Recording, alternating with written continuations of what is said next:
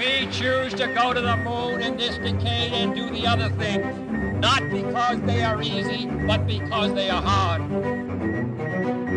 If you're going to pick some place to die, then why not Mars?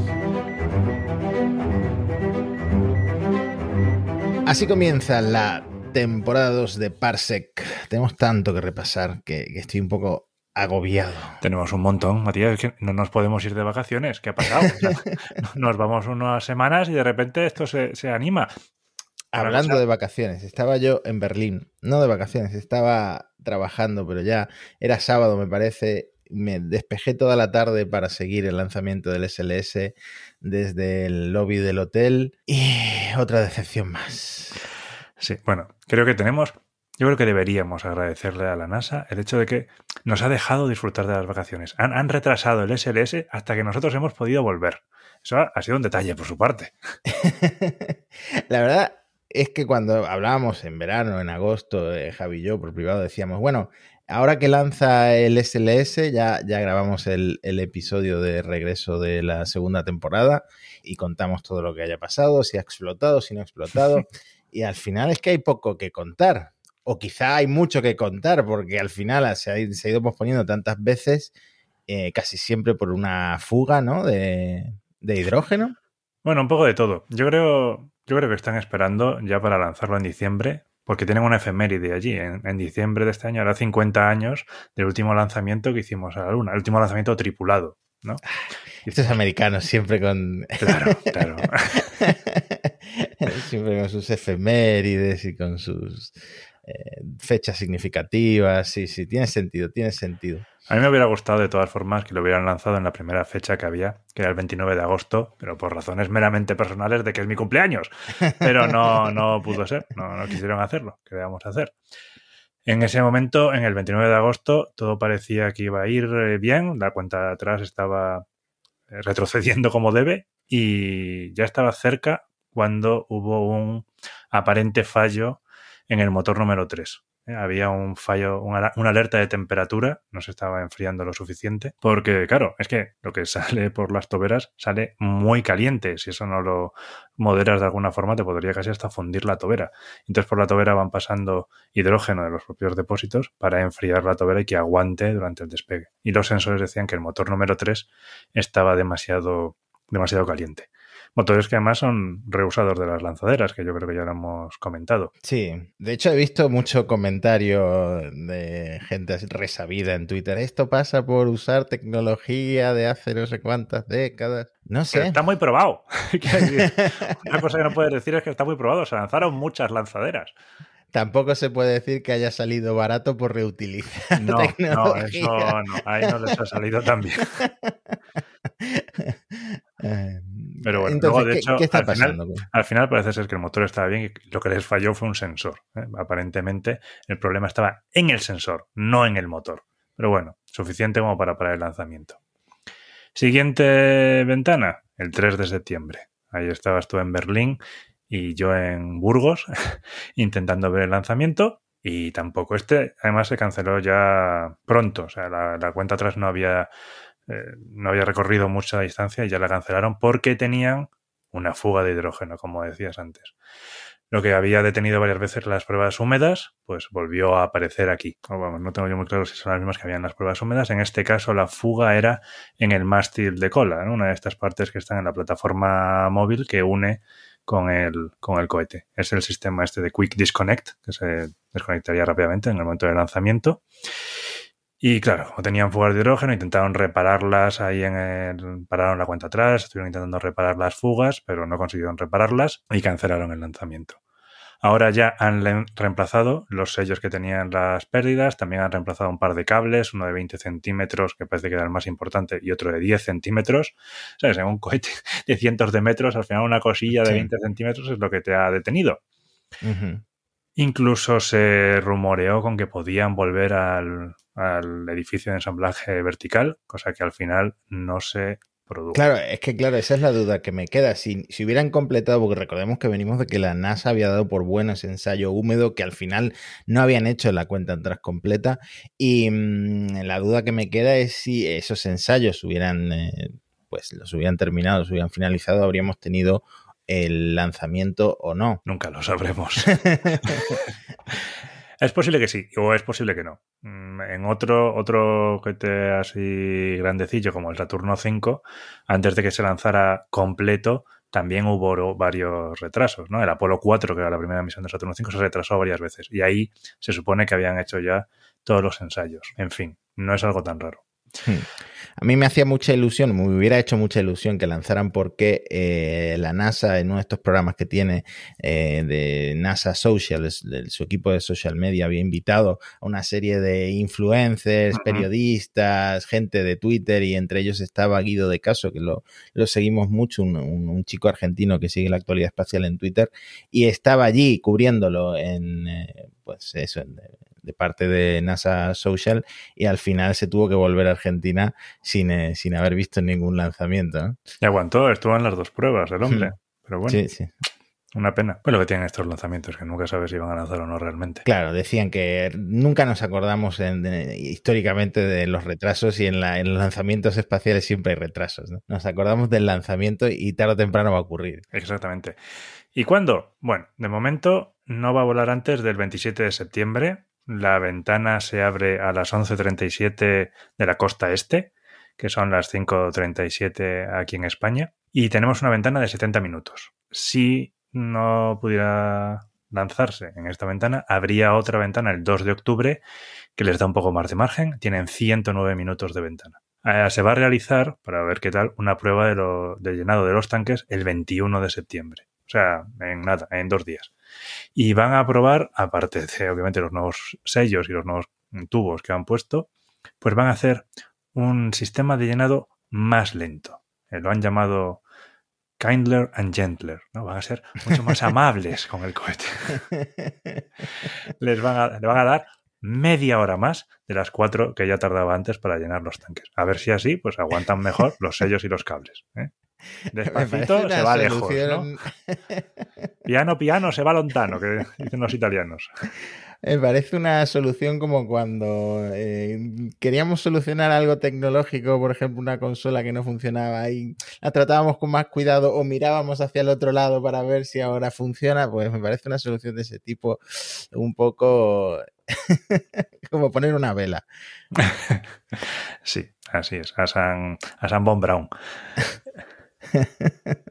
Pero luego, luego también está que ahora mismo no está muy claro si pueden lanzar, que también lo comentaba el otro día Alex en Mixio, necesitan una exención de la Space Force, porque tienen sistemas que tienen que revisar. Hay un sistema, el Flight Termination System, que tiene unas baterías que hay que revisar cada 25 días para asegurarse de que funciona. El Flight Termination System no es un sistema baladí del cohete, es el sistema que lo destruiría en caso de que el cohete hiciera cosas raras y, por ejemplo, se lanzara contra zonas pobladas. O sea, es un sistema bastante importante.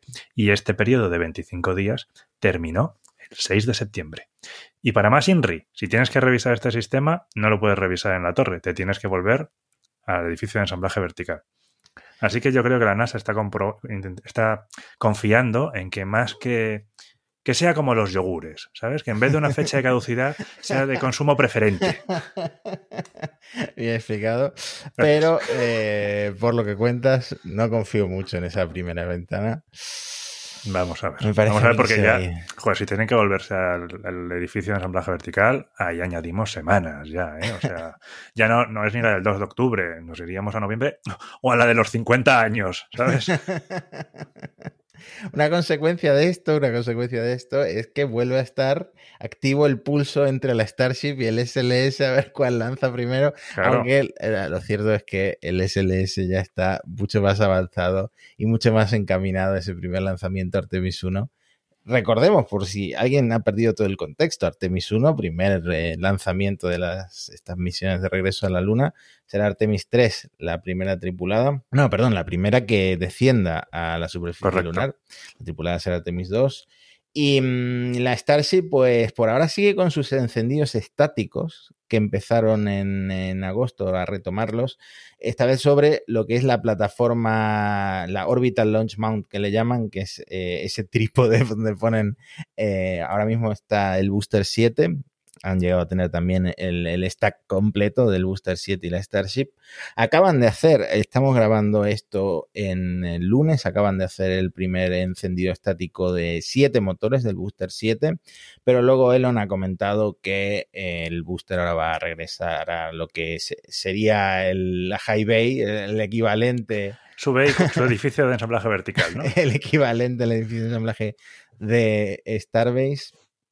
Y van a sacar el Booster 8 al pad para también hacer pruebas. Todo esto se retrasó un poco por la decisión de SpaceX de sustituir, lo hablamos en el podcast, los motores Raptor, los Raptor 1 y los Raptor 1.5 por los motores Raptor 2, que son pues, más eficientes, un diseño más eh, simple, sea, a simple vista pues, puedes ver la diferencia, ¿no? Y por supuesto con un empuje mucho mayor, 230 toneladas frente a 185 toneladas de empuje de la primera versión.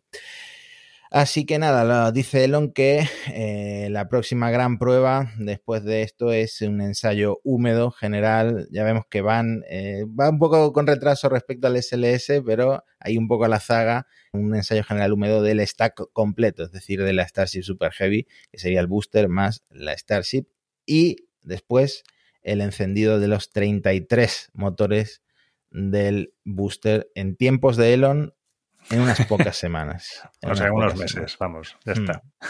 Mm. Oye, pero te oía, de hecho, te oía el otro día en el podcast de Elon que con los encendidos encendieron más cosas de lo que querían encender. han tenido algunos problemas, han tenido algunos, problemas. Eh, también eh, probando un motor de esto de que giran los motores para eh, orientar el cohete también tuvieron un problema y hace poco tuvieron un problema más relacionado con prender fuego a la vegetación, que si ya hay poca vegetación allí en Boca Chica y además recordemos que sigue viviendo gente en Boca Chica, no consiguió SpaceX comprar todas las casas, pues se pueden buscar un problema, sobre todo cuando tienen este escrutinio de ambiental, ¿no? De, de la FAA. Les van a quitar el Fonsi. sí, así que problemas para Starship, pero poco a poco va avanzando. En cambio, el Falcon 9, ya que estamos haciendo un repaso de lo que ha pasado este verano, el Falcon 9 sigue batiendo récords. Un lanzamiento en concreto que fue muchos récords seguidos, porque por un lado lanzaron y recuperaron eh, por decimocuarta vez la primera etapa de un Falcon 9. En ese mismo lanzamiento se cumplían 52 lanzamientos en 52 semanas, desde septiembre de 2021, y esto es importante porque era el objetivo de Elon Musk, un lanzamiento a la semana, y ya lo han conseguido, no en un año de enero a diciembre, pero sí en un año natural. natural contando desde septiembre y no cabe duda de que en 2022 pueden eh, conseguir también esta cifra, incluso superarla, ¿no? Porque llevan ya cuarenta y pico lanzamientos. Todo esto gracias a Starlink, han lanzado ya más de 3.000 satélites Starlink, que están llegando a acuerdos para ponerlo en todo, en cruceros, en aerolíneas. Se rumorea por ahí que hubo ahí negociaciones con Apple para intentar meterlo en el iPhone 14, al final fueron con Global Star, eh, Tim Cook decidió por esa otra empresa que estaba un poco herida de muerte. Eh, pero bueno, el futuro de Starlink es brillante. Brillante también las estelas que deja en el cielo cuando, cuando pasa el tren de satélites. Y de esto también quería hacer una pequeña mención porque en este mismo lanzamiento del que hablo, en la segunda etapa del Falcon 9 se encendió hasta cinco veces para poner en órbita cargas que tenían que ponerse pues, en diferentes órbitas. Y una de estas eh, cargas era un satélite Blue Walker 3 de AST Space Mobile que tiene una antena de 64 metros cuadrados, también para dar cobertura móvil, en este caso a torres pues, eh, terrestres de cobertura celular. ¿Qué pasa con esto? Pues que ha llegado a muchos titulares el Blue Walker 3 porque, bueno, algunos dicen, va a ser más visible que cualquier estrella del cielo nocturno, va a ser más brillante que Venus. Bueno, hay titulares para todos los gustos. El tema es que vuelven a estar preocupados los astrónomos por estos lanzamientos indiscriminados de objetos que brillan mucho. Y em, yo creo que en esta segunda temporada de Parsec vamos a hablar una y otra vez de este tema porque mm, yo creo que van a seguir en pie de guerra los astrónomos y eh, sobre todo cuando empiece a llegar la competencia fuerte de Starlink. ¿no? Claro, es que además Vale, han lanzado este satélite que es una prueba tecnológica, pero luego la idea es lanzar una constelación de cientos de satélites iguales a este. Entonces ya no solamente que tengas esta antena de 64 metros cuadrados, que vas a tener cientos de antenas de 64 metros cuadrados. Creo que hay antenas comparables en Geo, pero claro, Geo está muy alto, no ves el brillo tanto. Eh, esto está en Leo. Eh, va a brillar mucho. No sé si tanto como decían los titulares del segundo objeto más brillante del cielo después de la Luna, pero va a brillar. Y ya si son cientos de satélites, empieza a ser un problema. Hmm. Estaremos atentos a estos. Igual que quiero estar atento para hablar en el siguiente episodio, o quizá en el siguiente, eh, de Susi, que es como le ha puesto Ariane Space a una nave reutilizable diseñada para colocarse sobre el Ariane 6 y para soportar misiones tripuladas más allá de la órbita baja terrestre, como por ejemplo a la Luna o a la estación Lunar Gateway. Claro. Ya comentamos aquí que Joseph Asbacher, el director de la ESA, uno de sus objetivos era que la Europa fuera independiente en lanzamientos espaciales tripulados. Bueno, pues esta es la propuesta de Ariane Space al respecto, que tenemos que, tenemos que verla en detalle para hablarla en otro programa. Sí, me parece importante. Además, Daniel Marín lo ha llamado una mini Starship. Así que, bueno, vamos a bautizarla así a partir de ahora. Capstone. Hemos hablado en Parsec de Capstone y de la importancia que tiene a pesar de ser un, un satélite tan pequeñito, pero por lo visto está en problemas. Ya empezó con problemas. El lanzamiento tuvo algunos problemillas, se perdieron las comunicaciones y la, recuperaron un poco en extremis. Bueno, pues ahora ha vuelto a tener alguno, ha entrado en modo seguro de nuevo después de una trayectoria de una, perdón, de una maniobra de corrección de trayectoria que tuvo el pasado jueves 8 de septiembre. Aparentemente su sistema de propulsión cayó por debajo de su temperatura de funcionamiento, entonces, bueno, pues los sistemas detectaron eso y decidieron entrar en modo seguro, lo cual nunca es bueno. Es, significativo que algo ha pasado. Aparentemente, los fabricantes, Advanced Space, ha descubierto cuál es la causa, no ha dicho cuál, ha dicho, la sabemos, a vosotros no os importa. y supongo que la corregirán para que no vuelva a pasar. Naturalmente, como ya comentamos en el programa, la trayectoria es de varios días, todavía está en el tránsito para llegar a la Luna, tienen tiempo para corregir esto, todavía no está completamente operativo, pero las comunicaciones han mejorado mucho con respecto a lo que pasó durante, durante el modo seguro. Siguen ahí a probar la trayectoria rectilínea Halo Orbit, que es la que volará la Gateway. Y nada, a ver qué tal. Sí, porque esta, bueno, ya lo comentamos en su momento, esta órbita de halo casi rectilínea no se había probado y es importante para que eh, la Lunar Gateway y otras estaciones lunares puedan, primero, gastar poco combustible en su órbita alrededor de la Luna y segundo, estar siempre en contacto con la Tierra. ¿no? Entonces, abre un camino importante y esperemos que no se pierda el capstone. Pero de la Luna, quiero bajar a España porque hay noticias noticias importantes porque PLD Space ha conseguido un encendido estático completo del cohete Miura 1. Ya habían hecho pruebas en el banco de pruebas del, del, motor Teprel 1, pero esta es la primera vez que lo consiguen con el motor montado en el cohete y el cohete en configuración de lanzamiento. O sea que es como el último paso antes de lanzar y están muy orgullosos y muy contentos en PLD Space, eh, sobre todo el Raúl Torres, eh, que es el cofundador, CEO, diseñador, jefe del vehículo de lanzamiento, que eh, bueno, ha publicado en Twitter una serie de vídeos en el que se ve, bueno, bastante emocionante, ¿no? Todo nominal, ¿no? Todo nominal, todo nominal, todo nominal. Y mm, eh, nada, nada que, decir porque fue una prueba perfecta en las instalaciones que tienen en el aeropuerto de Teruel. Ya casi es que cortas los cables que sujetaban al cohete y ya se iba.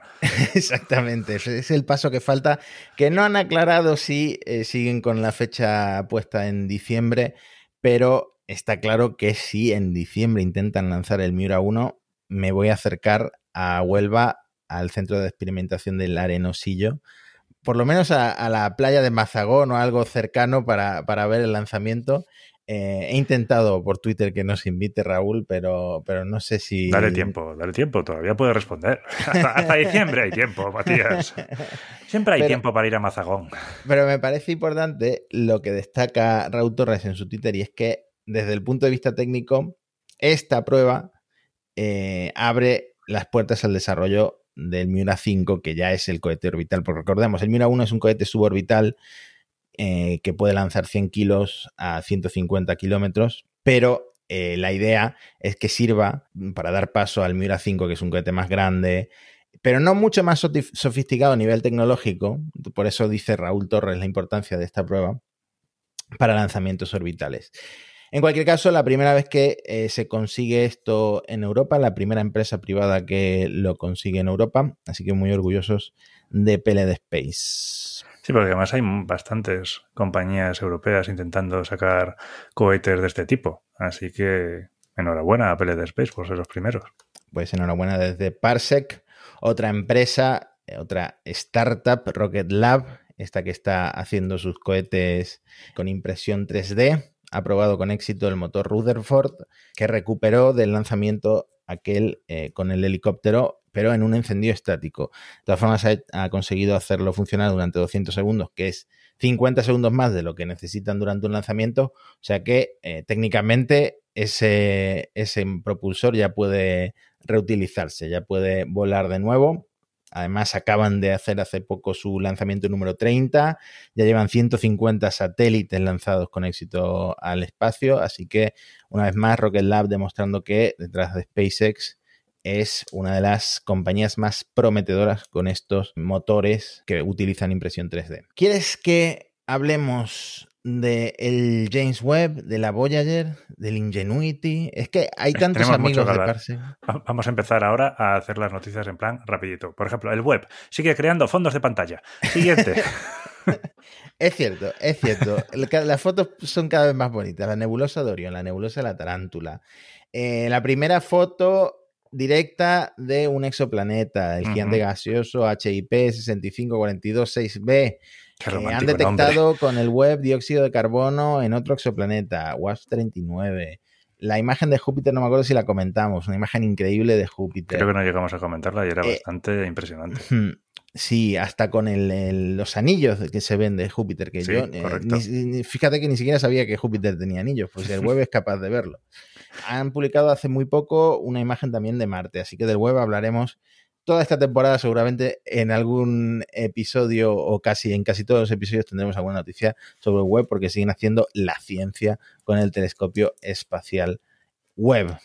Cuéntame, que quedamos muy preocupados antes de, irnos de vacaciones con la Voyager, la Voyager One. Estábamos muy preocupados a ver si ya se nos iba a romper, porque estaba dando problemas con su telemetría.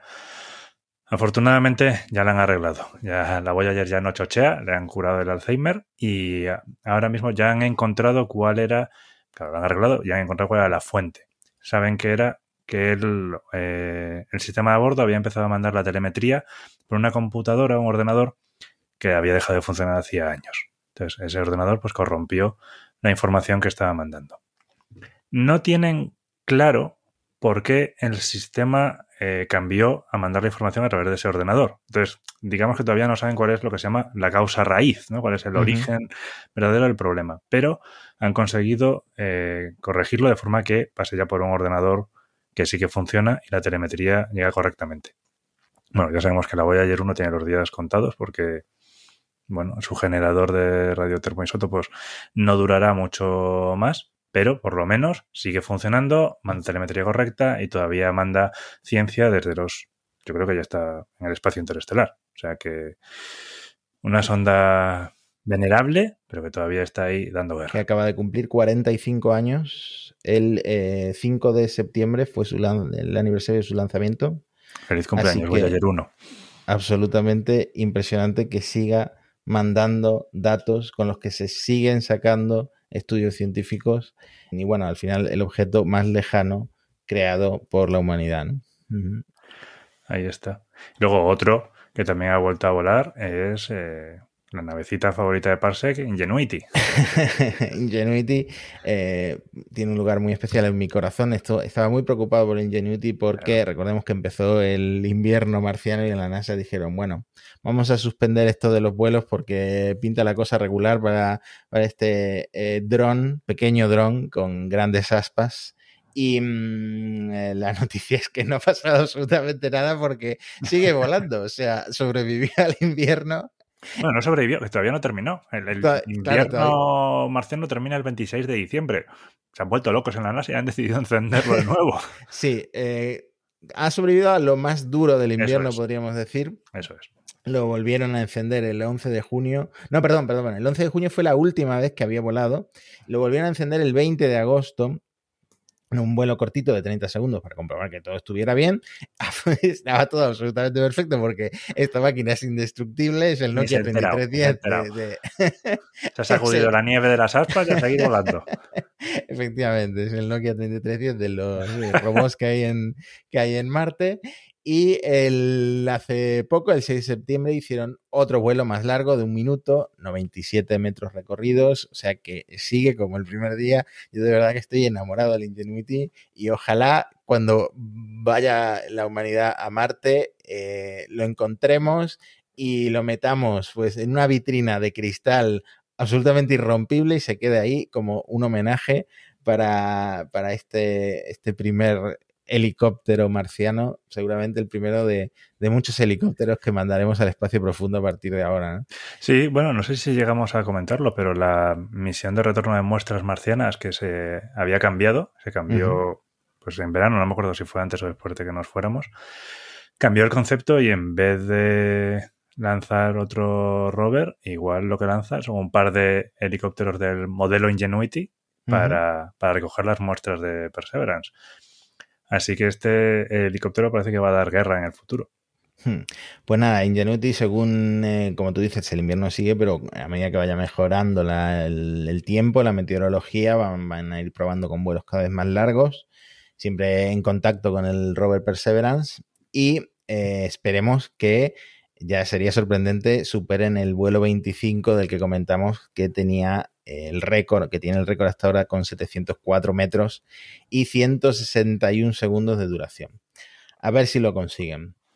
Otra sonda que tuvo problemas, Lucy. Lucy, de la cual también hablamos en pase cuando se lanzó, que es una sonda para visitar los asteroides troyanos, estos asteroides que van por delante y por detrás de Júpiter en los puntos de equilibrio de Lagrange. Pues Lucy tuvo un problema poco después del lanzamiento y es que no consiguió desplegar bien uno de los paneles solares. Lleva paneles solares de esto de tipo circular, como lleva la Cygnus, que son así como pipais, ¿no? Uh -huh. Los despliegan así y uno de los paneles no consiguió desplegarse del todo y no se enganchaba. Estuvieron haciendo, bueno, se lo tomaron con calma. Estas cosas es mejor tomárselas con calma. Estuvieron haciendo varios análisis de qué es lo que pasaba. Estuvieron desarrollando varios modelos para ver cómo podían intentar eh, engancharlo. Así modelos de agitar un poco el satélite para eh, que se enganchara bien en el panel y creo que consiguieron, bueno, hicieron varias pruebas y cuando estuvieron convencidos mandaron los comandos a Lucy, realizó sus maniobras y si no se ha desplegado en los 360 grados está creo que en 359, algo grados. O sea que han conseguido arreglar el despliegue. No parecía que fuera a ser un problema, parecía que iba a conseguir generar energía suficiente para su misión, pero bueno, con esto ya se aseguran que Lucy va como un tiro, va a conseguir generar la energía que necesita y podrá llegar a estos asteroides y estudiar los comienzos, eso, la ciencia del comienzo de, del sistema solar. Pues chapó por los controladores de la NASA para tomárselo con calma. Yo estaría corriendo en círculos si algo, si algo así, un proyecto así, eh, fallara con algo tan importante como un panel solar, ¿no? Pero bueno, sangre fría y al final lo han conseguido, así que increíble. Y en el mismo programa que hablábamos de Lucy, hablábamos también de DART. Que es verdad, que el episodio se titulaba Lucy in the Sky with Dardos o algo así. Efectivamente, DART. Este dardo de la NASA para desviar un poquito, un poquito un asteroide, pero bueno, un primer paso para algo que podría salvarnos la vida a todos en el futuro, que es desviar un asteroide. ¿no? Los eh, dinosaurios no tenían una agencia espacial. queda muy poco, queda una semana al momento en el que estamos grabando esto, el 26 de septiembre, es cuando impactará DART, esta sonda de 620 kilos, con el asteroide Dimorphos, que, bueno, es un sistema binario, es el hermano pequeño de Didimo. A mí me gustaba más cuando Dimorphos lo llamaban Didimun. Era el nombre interno, ahora ya le han dado un nombre más serio, es una pena. Sí, al final es, la luna de, del otro, pero bueno, empecemos por desviar una luna de asteroide y luego desviaremos el, asteroide. Y están muy contentos en Italia porque esta misión llevaba otra eh, subsonda, la Licia Cube, que es eh, pues eso, un CubeSat de 14 kilos, equipado con dos cámaras que se hizo en Italia. Eh, lo hizo la empresa Argotec en colaboración con el Instituto Nacional de Astrofísica y las universidades de Bolonia y Milán. Así que em, están muy contentos porque se ha desplegado con éxito y es la sonda que va a grabar con dos cámaras llamadas Luke y Leia. O sea, no hay frikis para nada ahí dentro. ¿eh? Igual que Cristoforetti, esta gente, pues estos italianos también son muy frikis. Por supuesto, son. Por cierto, hablando de Cristoforetti, va a ser comandante de la, de la Estación Espacial Internacional en la próxima. Bueno, en el próximo cambio de tripulación. Sí, sí, lo comentamos, de hecho, la primera mujer europea en conseguir ese, ese puesto, así que también mandamos la enhorabuena que es oyente de Parsec a Samantha. Por supuesto, todo esto son acrónimos. Luke es Licia Cube Unit Key Explorer, Leia es Licia Cube Explorer Imaging for Asteroid, pero no, el acrónimo todos sabemos y tú lo confirmas como ingeniero. Total, total. me dijeron, nos vamos a llamar Luke y Leia y luego ya veremos lo que ponen. pues nada, se van a usar estas cámaras ópticas para observar, por un lado, la columna de debris, porque de esa forma pues, van, a, van a poder eh, analizar el material del asteroide, también el cráter de impacto. Si tiene éxito DART, en, que suponemos que sí, porque todo va bien hasta ahora, en impactar contra Dimorphos. Hablando de acrónimos, si quieres, nos estamos yendo un poco de tiempo, pero podemos contar una anécdota rápida. Eh, DART va a volar, estallarse, eh, va a estrellarse contra el asteroide y luego la misión ERA de la ESA va a ir al mismo sitio a estudiar el impacto y todo esto. Anteriormente, antes de ERA, había otra misión llamada AIM, que iba a llevar un par de CubeSats. ERA también va a llevar un par, pero en, ese momento se estaban estudiando qué podía llevar. Y en GMV estuvimos participando en uno en particular. Y el, nombre del proyecto era Cubata. Con esto, que eran CubeSats, encajaba bastante bien que era Cubata. Y el nombre fue aceptado. Se lo puso un compañero de GMV que ahora está en la ESA precisamente. Lo que ya no nos aceptaron fue que cada CubeSat se llamara uno ron y el otro cola. Eso ya no coló. Habría sido glorioso no me extraña que este hombre haya llegado a la ESA y más lejos que va a llegar. seguro, seguro. bueno, cuando impacte va a desviar la órbita en una fracción del 1%, pero suficiente para que se pueda observar con telescopios desde la Tierra. Así que lo veremos en primer plano con estas dos, estas dos cámaras del CubeSat y también desde la Tierra, que va a estar la ESA, la NASA, todos preparados para observarlo. Pero eh, pasando de un impacto con un asteroide, tenemos que hablar de una explosión o un fallo en la Tierra porque por primera vez, bueno, por primera vez desde las pruebas que hicieron del New Shepard, Blue Origin ha tenido un fallo con su cohete New Shepard durante el lanzamiento, por suerte, de una misión no tripulada. Y digo por suerte, pero no habría pasado nada. Eso es no habría pasado nada si hubiera habido gente en la cápsula porque el sistema de escape funcionó perfectamente. Era la primera vez, obviamente, que se probaba en unas condiciones inesperadas y, reales, pero eh, digamos que el New Shepard, el propulsor, falló justo cuando estaban por Max Q, que es la fase de máxima presión aerodinámica eh, sobre el cohete, a los 65 segundos del lanzamiento. El sistema de escape se activó automáticamente, inmediatamente, se puede ver en el vídeo, se vio en directo y puso a salvo la cápsula, la alejó y luego se abrieron los paracaídas y cayó como siempre amortizando la caída contra el suelo. En cambio, el propulsor se perdió, falló un motor, todavía no se sabe exactamente qué, mm, qué pasó, se está investigando, pero se estrelló después de, del fallo. Era el noveno vuelo de este Booster 3 y la cápsula también se había probado nueve veces. Es la cápsula RSS HG Wells que llevaba 36 cargas científicas, la mayoría de la NASA. Imaginamos que están intactas porque ya te digo que el sistema de escape funcionó a la perfección. Bueno, que decimos que si hubiera estado tripulado no pasaría nada, pero es verdad que al activarse el sistema de escape tienes unas aceleraciones más fuertes que las que habrías tenido durante un lanzamiento normal. Y bueno, ya sabemos que Blue Origin es el inserso del espacio. Entonces, bueno, igual esas aceleraciones podrían haber tenido algún efecto que no hubiera sido deseado. el inserso del espacio, porque hoy en día los que tienen dinero son los más mayores. Nosotros, las generaciones más jóvenes, somos, los que estamos jodidos. Claro, el tema es que ahora se está investigando, se ha metido también la, la FAA a investigarlo y, por supuesto, los lanzamientos de Blue Origin están suspendidos hasta que se termine esta investigación. Puede haber malas noticias porque si se detecta un problema con el motor, con el motor BE3, aunque la New Glenn use los famosos BE4, que oh, ¿cuándo van a llegar los BE4? La parte superior, la etapa superior del New Glenn, este cohete eh, de carga pesada de Blue Origin que se está esperando como agua de mayo, sí que usa motores BE3U basados en los BE3. Así que si hubiera un problema con estos motores, pues el New Glenn podría sufrir algún tipo de retraso. Se supone que se va a lanzar el año que viene veremos, veremos qué ocurre. Pero bueno, sigo diciendo que yo sí que me subiría a un New Shepard. Eh, ya hemos visto que eh, el sistema de escape funcionó a la perfección, se abortó el lanzamiento, pero la fuerza G, efectivamente, como dices tú, y sobre todo en gente mayor, algún vómito habría habido, mm, quizá algún pantalón. Alguna cadera rota. y algún pantalón manchado también. Eso seguro. Lo vamos a dejar aquí.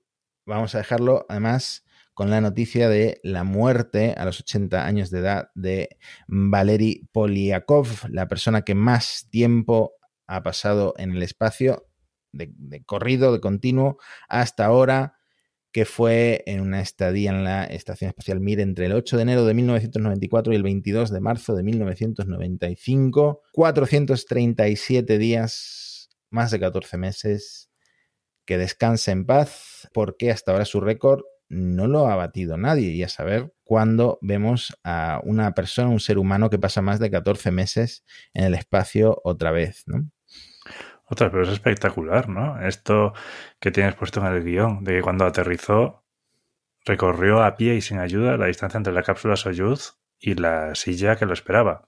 no sería una distancia muy larga, pero después de 14 meses en el espacio, con pérdida de materia ósea, un montón de pérdida de masa muscular, es, espectacular. Ya no se hace en cosmonautas como, Los, de antes.